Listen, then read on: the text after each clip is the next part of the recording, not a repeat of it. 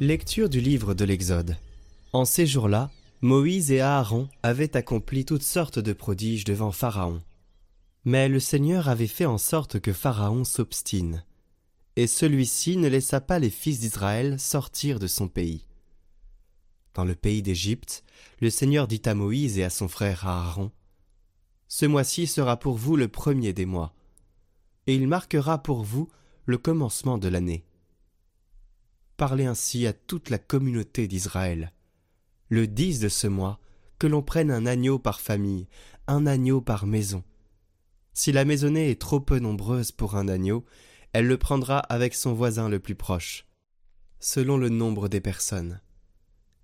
Vous choisirez l'agneau d'après ce que chacun peut manger. Ce sera une bête sans défaut, un mâle de l'année. Vous prendrez un agneau ou un chevreau, vous le garderez jusqu'au quatorzième jour du mois. Dans toute l'assemblée de la communauté d'Israël, on l'immolera au coucher du soleil. On prendra du sang que l'on mettra sur les deux montants et sur le linteau des maisons où on le mangera. On mangera sa chair cette nuit-là. On la mangera rôtie au feu, avec des pains sans levain et des herbes amères. Vous n'en mangerez aucun morceau qui soit à moitié cuit ou qui soit bouilli.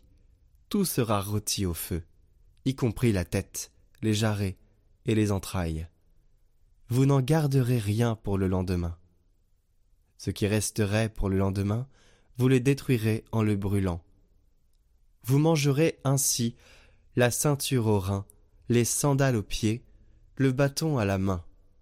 Vous mangerez en toute hâte. C'est la Pâque du Seigneur. Je traverserai le pays d'Égypte cette nuit-là je frapperai tout premier-né au pays d'Égypte, depuis les hommes jusqu'au bétail, contre tous les dieux de l'Égypte, j'exercerai mes jugements. Je suis le Seigneur. Le sang sera pour vous un signe sur les maisons où vous serez. Je verrai le sang et je passerai. Vous ne serez pas atteints par le fléau, dont je frapperai le pays d'Égypte. Ce jour-là sera pour vous un mémorial vous en ferez, pour le Seigneur, une fête de pèlerinage. C'est un décret perpétuel, d'âge en âge, vous la fêterez.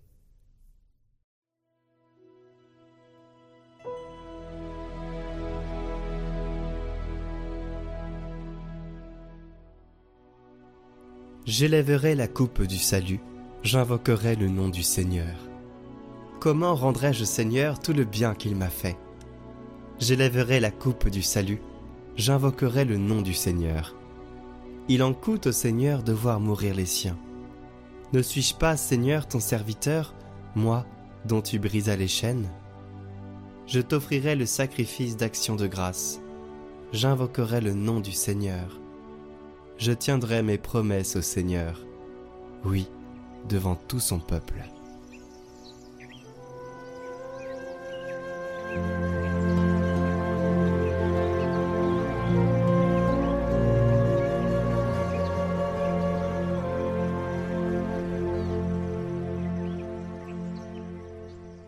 Évangile de Jésus-Christ selon saint Matthieu.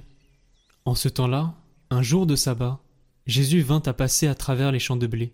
Ses disciples eurent faim, et ils se mirent à arracher des épis et à les manger. Voyant cela, les pharisiens lui dirent Voilà que tes disciples font ce qu'il n'est pas permis de faire le jour du sabbat. Mais il leur dit N'avez-vous pas lu ce que fit David, quand il eut faim, lui et ceux qui l'accompagnaient Il entra dans la maison de Dieu, et ils mangèrent les pains de l'offrande. Or ni lui ni les autres n'avaient le droit d'en manger, mais seulement les prêtres. Ou bien encore, n'avez-vous pas lu dans la loi que le jour du sabbat, les prêtres dans le temple manquent au repos du sabbat sans commettre de faute? Or je vous le dis, il y a ici plus grand que le temple.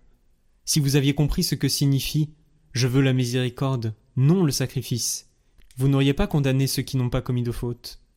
En effet, le Fils de l'homme est maître du sabbat.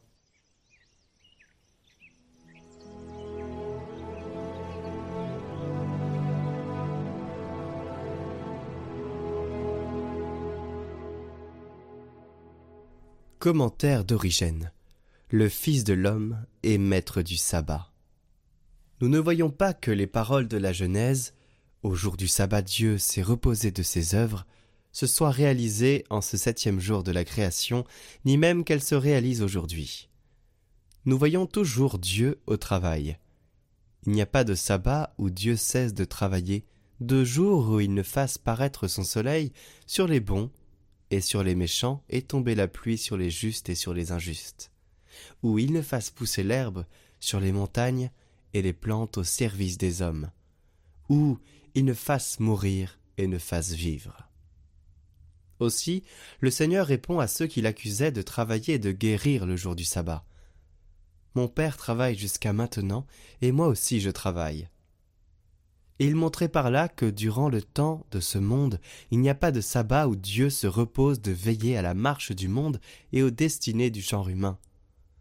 Dans sa sagesse de créateur, il ne cesse d'exercer sur ses créatures sa providence et sa bienveillance, jusqu'à la fin du monde.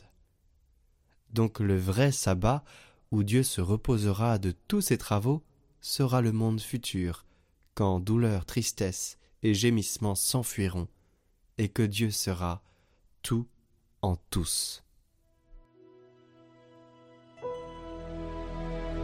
Aujourd'hui nous fêtons la Saint-Laurent de Brindisi. Une catéchèse de Benoît XVI lui a été consacrée et il a tracé un portrait du docteur de l'Église Laurent de Brindisi en 2011. Je vais vous la lire. Ce capucin italien avait été confié orphelin aux franciscains de sa ville natale, entré dans l'ordre des capucins et ordonné prêtre en 1582 il apprit les langues mortes et modernes, ce qui lui permit de développer un large apostolat. Saint Laurent de Brindisi fut aussi un prédicateur efficace grâce à ses grandes connaissances bibliques, mais aussi à une culture rabbinique que les rabbins saluaient. Expert de l'écriture et des pères, il exposait la doctrine catholique avec une clarté qui touchait aussi des chrétiens ayant adhéré à la réforme. En Allemagne notamment, son enseignement était clair et posé, a précisé le pape et il démontrait que les fondements bibliques et patristiques des articles de foi mis en cause par Martin Luther, en particulier le primat de Pierre et de ses successeurs, l'origine divine de l'épiscopat, la justification comme transformation de l'homme, la nécessité des bonnes actions en vue du salut.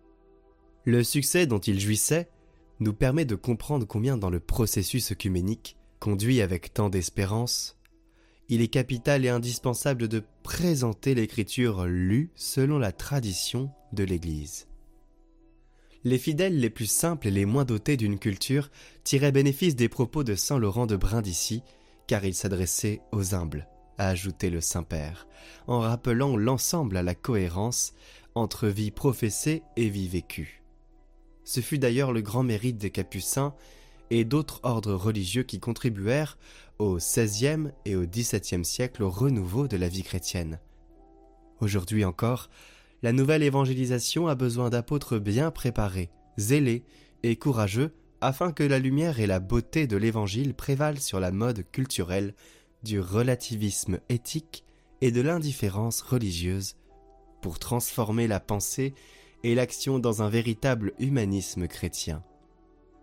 Professeur de théologie et maître de novices, ministre provincial, puis ministre général de son ordre, Saint Laurent conduisait une vie spirituelle exceptionnellement fervente. Benoît XVI a alors rappelé que tout prêtre se doit d'éviter le danger de l'activisme, d'agir en oubliant les motivations profondes de son ministère. Pour cela, il doit soigner sa vie intérieure. Puis le pape a présenté un autre aspect de la vie de Saint Laurent de Brindisi, son action en faveur de la paix. Les papes comme les princes catholiques lui confièrent souvent des missions diplomatiques délicates en vue de dénouer des controverses et de favoriser la concorde entre les États européens que menaçait alors l'Empire ottoman. Sa rigueur morale en faisait un conseiller précieux. Comme à son époque, le monde a besoin de paix, d'hommes et de femmes de paix, de pacificateurs. Qui croit en Dieu doit toujours offrir et chercher la paix.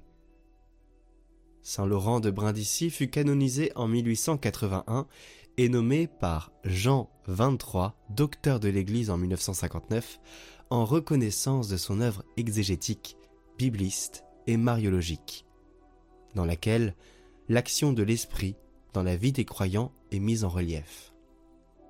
Ce saint, a conclu le pape, nous aide à aimer l'écriture, à grandir dans la familiarité, à cultiver notre amitié avec le Seigneur dans la prière, comme dans toute démarche qui trouve en lui origine et accomplissement. Et voici une prière de Saint Laurent de Brindisi. Grâce à ce geste sacré du signe de croix et par l'intermédiaire de la Vierge Marie, que le Seigneur vous bénisse et vous êtes en sa sainte garde, qu'il vous montre son visage et vous prenne en pitié pour vous conférer la paix. Puisse le Tout-Puissant vous rendre la santé après laquelle vous soupirez par notre Seigneur Jésus-Christ. Par ce signe de croix, que le Rédempteur vous guérisse, lui qui calme toute langueur et infirmité, en même temps qu'il délivre tous les possédés du démon. Que Jésus-Christ et la Vierge Marie vous bénissent par le signe de la Sainte Croix. Au nom du Père, du Fils et du Saint-Esprit. Amen.